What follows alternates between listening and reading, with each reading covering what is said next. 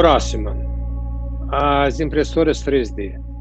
As impressoras 3D fazem coisas, né? quer dizer, fazem, fazem o que a gente quiser que faça, reproduz uma casa, se a gente quiser. E reproduz as arquiteturas dos nossos órgãos. Por exemplo,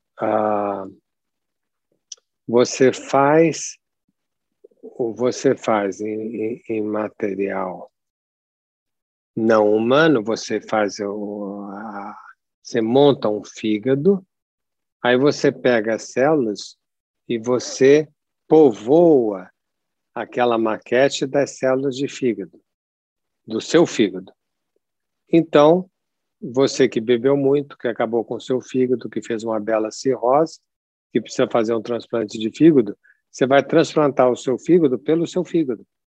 Então, é claro, você não vai ter rejeição, a não ser que você seja muito neurótico, você não vai ter rejeição do seu próprio fígado, né? tipo, detesto o meu fígado, não quero esse fígado, mas e, e, e aí você refaz esse fígado. Quando é que isso vai ser feito? Daqui a muito tempo? Não, isso está sendo feito. Isso, eu, eu dirijo a clínica de psicanálise do Centro Genoma Humano da USP, e isso me dá um contato íntimo com os geneticistas. E eles já estão fazendo, eles, eles estão fazendo isso em fígado de rato. Você tem duas maneiras de fazer, uma maneira é essa que eu acabei de falar, com a impressora 3D, e outra maneira é através de você pega o fígado, você decompõe o fígado, o fígado mesmo do rato, no caso, você põe numa espécie de ácido, você fica só com a estrutura dele, a mesma estrutura que o 3D te daria, e você povoa com células. Olha que coisa absolutamente fantástica. Né? Próximo, robôs. Ah, robôs é algo que nos fascina porque faz parte da fantasia humana você ter um robô, você conviver com um robô. Os filmes exploram muito isso. Guerra nas Estrelas, por exemplo, tem robô. Você é amigo do robô, você tem medo do robô, ou você se serve do robô. O filme Ela. Muitos aqui devem ter visto o filme Ela. É quando o homem se apaixona, se apaixona por uma mulher que nada mais é do que uma inteligência artificial. Nem robô é. Dizer, não, não, não busca restituir a, a imagem da mulher. Né? Tem uma voz fantástica, tem uma forma de falar com o, o protagonista de uma maneira maravilhosa. Isso, ele só fica muito frustrado no dia que descobre que a inteligência artificial o está atraindo com mais ou menos 1 milhão e 500 mil outros homens. Porque para a inteligência artificial não tem problema nenhum. Né? Eu acho que deve ser o ideal do ego da mulher que gosta de trair. Quer dizer, a, a, a competência da, da, das mulheres aqui presentes, com todo respeito, se quiserem trair, vão conseguir trair um, dois, três, quatro, mas um milhão e quinhentos mil não vão. Não tem a menor condição de fazer esse tipo de, de alteração. E aí o cara fica muito triste, resolve voltar com a mulher dele de carne e osso, porque acha um pouco demais né, ter chifres de 1 milhão e 500 mil outros relacionamentos. E, finalmente, um oitavo elemento, que na minha listinha, as células tronco. As células tronco, você sabe o que são, mas não necessariamente todo mundo sabe o que são células tronco. Tronco quer dizer que elas podem se transformar em qualquer coisa que a gente queira. Por isso, tronco, porque do, desse tronco você pode ter né, surgimentos de coisas distintas. As células tronco tem, você tem de duas qualidades: as totipotenciais e as pluripotenciais. Há uma certa confusão nisso, então eu vou ser um pouquinho mais específico. As células totipotenciais ou totipotentes são células que vêm do embrião humano. E as pluripotentes são células que vêm de qualquer lugar, vêm da pele. Você pode pegar uma célula da, da sua pele e você tira a especificidade dela de ser célula de pele em laboratório, e você desenvolve nova especialidade àquela célula.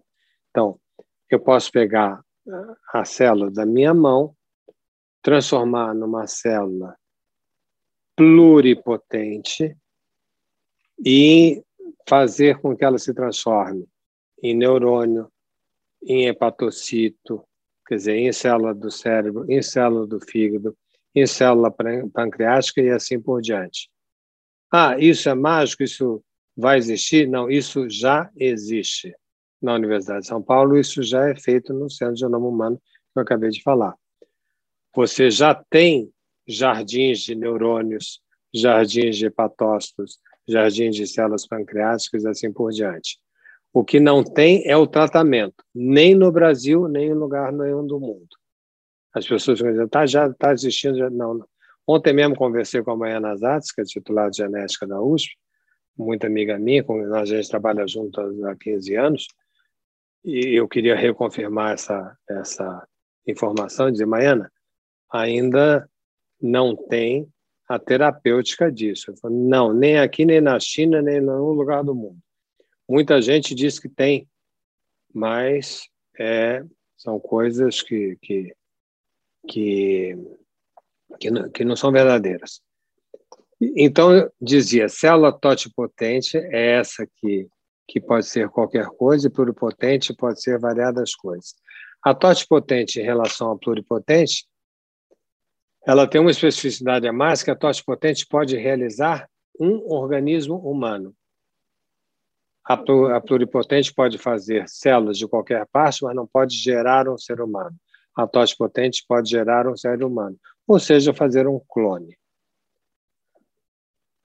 Uh, um detalhe jurídico sobre isso, não sei o quanto vocês acompanharam o debate há uns cinco, seis anos atrás, no Supremo Tribunal Federal, sobre a legalização ou não no Brasil de fazer pesquisas com células tronco embrionárias, ou seja, do embrião. E havia uma questão muito importante para ser decidida se o embrião já é um ser humano ou não é um ser humano. Existem versões distintas para isso, principalmente as versões religiosas são distintas das versões não religiosas. E foi curioso, porque ah, foram a Brasília uma série de cientistas de geneticistas, de biólogos, e foram perguntados pelos membros do Supremo Tribunal Federal, quem era o relator da matéria era o ministro uh, Brito, Aires Brito, foram perguntados se já existia vida humana ou não na célula embrionária. Estou dizendo vida, estou dizendo vida humana. E, curiosamente, os biólogos não se sentiram capazes de responder essa pergunta. O que, aliás, reforça o que eu tenho comentado com vocês, que a ciência age por métodos científicos, mas não se justifica por métodos científicos. Os biólogos não podem justificar o momento que começa a vida humana por nenhuma resposta científica. Não faz parte da biologia esse tipo de questionamento. E aí eles convidaram algumas pessoas para debater, entre elas a mim, uh, e do ponto de vista religioso, quer dizer, jurídico-religioso, ao doutor Ives Gandra, que eu acho que a maioria daqui conhece, grande jurista brasileiro, mas que tem uma posição fortemente religiosa. E deu-se esse debate no, no Supremo, e a tese vencedora foi de que né, não existe vida no embrião, mas não existe vida humana. O porquê como e tal extrapola o que a gente vai ter que o que a gente está discutindo hoje. Só estou falando que são coisas que vocês, promotores, procuradores, uh, vão ter cada vez mais como questões a serem resolvidas, a, a, a serem debatidas, não é? Só dou um uma vez que é muito polêmico esse tema, só dou um exemplo, que é um exemplo de um colega de vocês, professor de direito em Harvard, o Sandel, que é muito conhecido, que é o professor de direito mais conhecido de Harvard. Ele, quando trabalha esse tema, ele diz: imagine que chega no, uma pessoa no laboratório pegando fogo. Você tem uma bandeja com 40 embriões e você tem um técnico de laboratório na sala ao lado preso. Você tem tempo ou de salvar o técnico ou, ou os 40 embriões. O que, que você faria? E a resposta unânime é que você salvaria o técnico e deixaria a bandeja com os 40 embriões. Então, se fosse humano versus humano, não faria sentido esse tipo de argumentação. Mostra de que talvez seja difícil dizer quando é que começa a vida, mas alguma coisa, algum conhecimento nós compartimos que faz com que a gente salve o técnico e não os 40 embriões. Então, uh, eu vou dar, vou, estou começando a me preparar para a segunda tabela que eu preparei. Me afastar. Essa daqui é uma é mais provocativa de cada um de nós, espero que tenha sido, né? Como que a gente possa entender essas oito grandes modificações, imensas modificações nesse novo mundo que a gente tem que aprender a lidar e é uma das razões desse nosso desse nosso curso, porque saber lidar com o mundo é um nome mais simples de dizer o que que é ética. Ética é um saber lidar é, levar a nível conceitual a vivência de uma época. Adoraria ter dito isso, mas é baseado em Hegel. Vamos agora para uma para algo para examinar algo que pode tocar vocês diretamente, ao menos eu pensei no sentido de, de realçar um aspecto que um promotor, um procurador tem muito, que é liderança. E cheguei a comentar com vocês em momentos anteriores que eu prepararia um debate sobre como é que é um líder em Terra 1, como é que é um líder em Terra 2. Quando a gente se olha aqui nessa telinha, a gente vê uma série de sinais de Terra 1. Eu estou vestido Terra 1, por exemplo, né? quer dizer, é uma camisa, a gravata, o terno, a combinação, quer dizer, cores relativamente discretas, a gravata azul um pouco mais escura, vocês não estão vendo, mas tem, tem aqui um desplante pequenininho com o desenho dessa gravata, é uma girafa, são girafas aqui. Isso já é uma, é uma pitada, vamos dizer, discreta, né? que já não deveria ser admitido num ambiente protocolar, como normalmente é o ambiente jurídico. Então, a camisa tem uma cor única, o terno é cinza, com ranhuras. Quer dizer, ele é tão moderno quanto o terno do meu bisavô. Então, ele tem uma, uma estrutura né, de reafirmação de seriedade, compostura, bem pensar, bem articular, o cabelo está relativamente arrumado, uh, enfim, uh, a, a, barba está parada, a minha e a do doutor Guilherme. Então, uh, e, e, tudo isso faz parte né, de um certo imaginário que está sendo posto em dúvida. E eu, eu pensei 16 características que não são exaustivas, poderiam ser 50. O único problema é que a gente não teria tempo de discutir 50. Então, vou propor, primeiro, a gente estudar certas características de Terra 1 e depois de ver, motivados pelos efeitos, pelos fenômenos que acabamos de ver, como é que isso fica em Terra 2. Vamos lá, liderança em Terra 1. Como é que é um líder em Terra 1? Como é que é um promotor em Terra 1? Como é que um procurador em Terra 1? Em Terra 1, ele é vertical, tal como a sua organização. Sei que a organização de vocês não é tão vertical assim.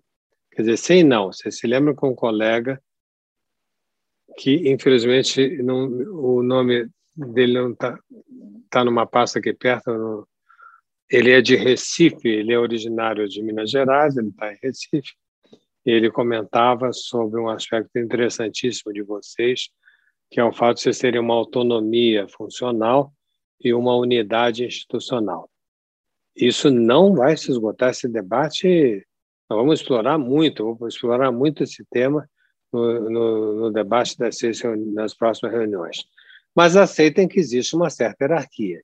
Se nesse momento, por exemplo, o PGR entrar na reunião, não sei se ele está aí sem com, com a câmera desligada, às vezes ele está, mas se ele entrar, uh, tem uma certa compostura, então, uh, existe uma, uma certa hierarquia, uma certa forma, forma de uma presença hierárquica e vertical porque se vocês não são tão verticais assim, a magistratura é escandalosamente vertical.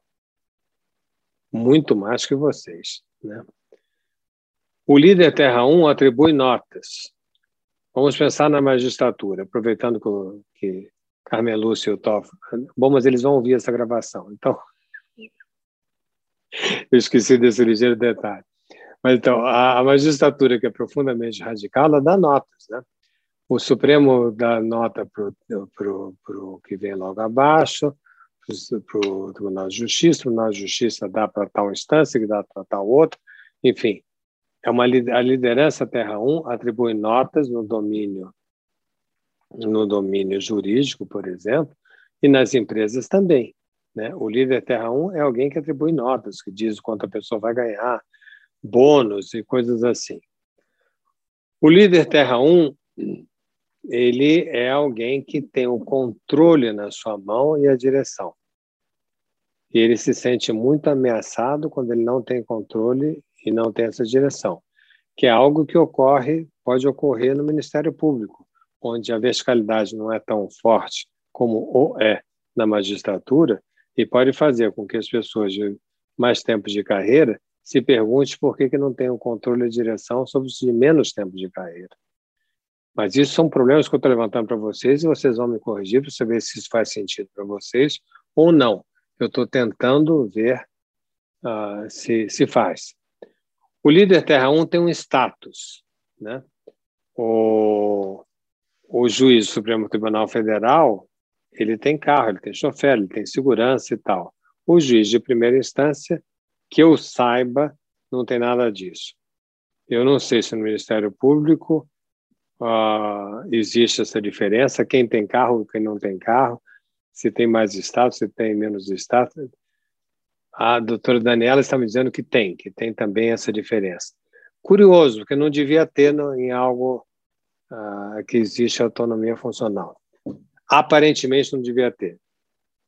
Tô, eu tô, me sinto um macaco um pouco numa, numa loja de cerâmica, fazendo alguns comentários que vocês podem me dizer você está batendo, sei lá, em, em, em louça errada.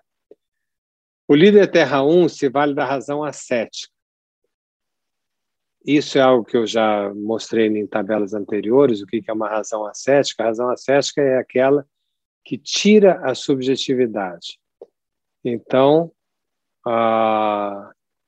é, é aquela que vai tentar dizer eu estou fazendo essa denúncia, eu estou fazendo essa sentença, eu estou fazendo esse parecer, não porque eu ache isso, mas baseado nos autos, baseado na, na Constituição, baseado sei lá o quê, ou seja, eu tento esconder a minha subjetividade, fazer o que se chama em semiótica de camuflagem subjetivante, para fingir que existe uma razão que não tenha nenhum compromisso subjetivo. O líder Terra 1 é craque nisso, na asepsia, e já disse em momento também anterior que esse termo ascético é terrível, porque ele é aplicado para os humanos. Quem contamina a ação, quem contamina a denúncia. Ah, ué, agora mesmo, o, existe um juiz que todos, como eu não sei quanto tempo isso vai ficar gravado, mas enfim, o Brasil passa por um momento de discussão se um juiz de uma grande ação chamada Lava Jato, se ele estava ou não com a sua subjetividade em jogo. E se o promotor dessa ação também né, tá nessa mesma nessa mesma operação se estava ou não comprometido subjetivamente. A, a resposta Terra 2 não é se razão ascética ou razão sensível, é as razões sensíveis são diferentes entre si. Não é que qualquer razão sensível vale, elas são diferentes entre si. Mas não é razão sensível versus razão ascética, é razão sensível versus razão sensível. O líder Terra 1 privilegia as exatas, faz sentido, né? Falamos em status, razão ascética, privilegiar as exatas. O que é privilegiar as exatas? É tentar ter um pensamento matemático líquido e certo. Como se a matemática tivesse um pensamento líquido e certo. Se perguntar para qualquer lógico, eu me lembro de um maiores lógicos brasileiros, chamado Newton da Costa, com quem eu trabalhei durante uns 10 anos, nas relações entre lógica e lógica para consistente e psicanálise. Newton Costa professor emérito da USP. Um dia eu perguntei, Newton, quando você faz uma demonstração de um teorema, você pode demonstrá-lo de diversas formas. Qual é a forma que você escolhe? Ele me respondeu, a mais elegante. Eu adorei essa resposta. A forma que eu, eu devo privilegiar é a forma mais elegante. Existe uma elegância na demonstração do teorema. Bom, líder Terra 1 é sempre atento ao principal, né, porque ele é importante, ele foca ele foca só naquilo que está sendo discutido, jamais no que não está sendo discutido. Ele estimula a eficiência do mesmo, vou um pouco mais rápido agora. O líder Terra 1 ele comunica, vai ficar mais fácil na hora que eu cotejar com o outro. Ele é um moralista, ou seja, ele determina a maneira que o outro deva se comportar. Ele se assegura nas verdades estabelecidas. Nas empresas, ele busca o lucro no mundo. Ele acredita que o cliente é rei. Ele é um cara precavido, ele avisa dos perigos ele patrocina a cultura e ele projeta o futuro. Não ficou muito claro, eu sei, vai ficar mais claro quando eu cotejar. É que eu tô eu tô querendo andar um pouco mais depressa. Vamos para o cotejamento, por favor, na primeira. O líder Terra 1, que era vertical, passa a ser em Terra 2 alguém que compartilha, ele passa a ser um líder horizontal é quase difícil pensar aqui que é um líder horizontal. É aquele que, em vez de atribuir notas, por favor, por favor, o próximo. Ele atribui responsabilidades.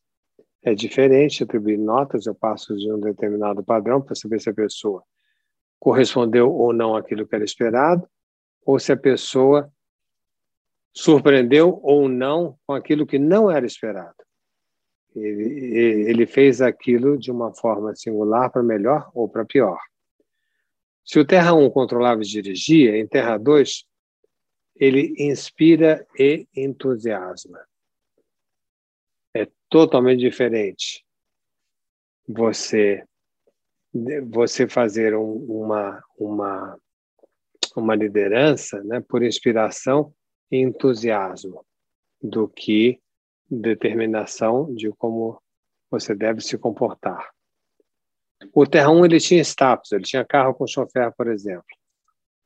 O líder Terra 2 ele tem estilo. Qual é a diferença de status para estilo? Status é o cara que chega na, numa reunião social, balança o punho para mostrar o Rolex último tipo que ele comprou. Ele quer ser admirado pela compra, pelo poder econômico, por aquilo que é importante para todo mundo.